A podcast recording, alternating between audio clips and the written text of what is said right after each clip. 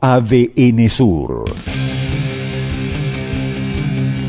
Para llegar a tu destino tenés que tener el panorama completo.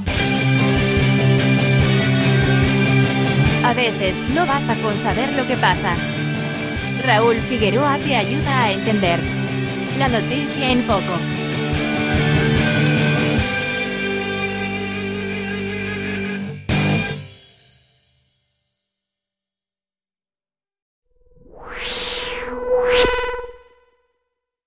Del merendero Los Piratitas, ¿eh? para poder colaborar, para ser solidarios en Biblioteca, Biblioteca Pública, Popular popular.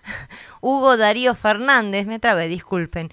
Eh, ahí en Facebook podés eh, contactarlos. También hay un teléfono que es el 155 00 5908. Te puedes acercar en el barrio San Martín, en la calle La Pinta 2855. Merendero Los Piratitas que necesita de tu ayuda. Y llega en Periodismo de 10 el momento de la noticia en foco por Raúl Figueroa. Muchos chicos, eh, como los que asisten a este merendero, eh, que están en situación social vulnerable, que sus padres pueden estar con problemas de trabajo, eh, quedan excluidos de la posibilidad no solo de clases presenciales, que están cada vez más restringidas y que pueden seguir restringiéndose, sino también de la modalidad de las llamadas clases virtuales. Sigo pensando en este plan de llamado prestación básica universal para acceso a internet que se ha creado desde el ámbito nacional del ENACOM. Ayer lo conversábamos con Marcelo Vidal nuevamente, delegado en Comodoro Rivadavia, y realmente creo que el plan sigue teniendo, le sigue faltando una pata, porque si bien es una buena iniciativa del Estado para garantizar que muchos de estos chicos que están en esta situación de no poder acceder a condiciones mínimas de conectividad eh, tengan una vía más eh, fácil para llegar.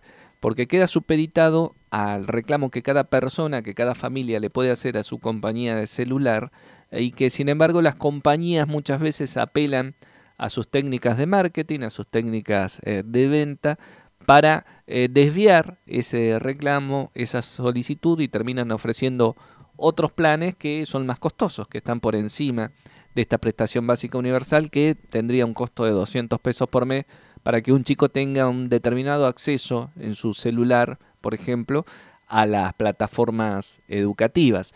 Creo que eh, sería bueno dar una vuelta más de tuerca en esto para garantizar el acceso, para que no quede limitado solamente a una gestión que tiene que hacer la familia o muchas veces el propio chico si está en, edad de secundaria o de universidad, para que esto realmente sea la posibilidad de un acceso eh, limitado, es cierto, con, con determinadas condiciones, pero para que se pueda llegar a conectar con las plataformas educativas, para que se pueda llegar a dar algún grado de sentido a esto que tan pomposamente todos decimos, bueno, no hay clases presenciales, pero sí hay clases eh, virtuales, cuando después muchas veces en la práctica, ya sea por desconocimiento en muchos casos de los propios de- docentes, por limitaciones también de muchos docentes para acceder a esta tecnología, termina siendo todo un enunciado.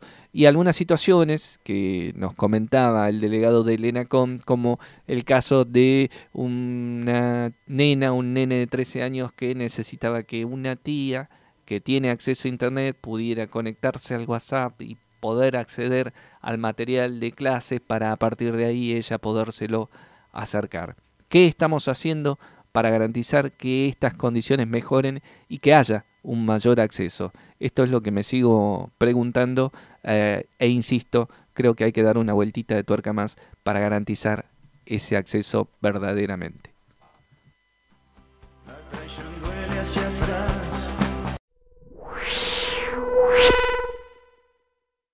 ADN Sur, tu portal de noticias, www.adnsur.com.ar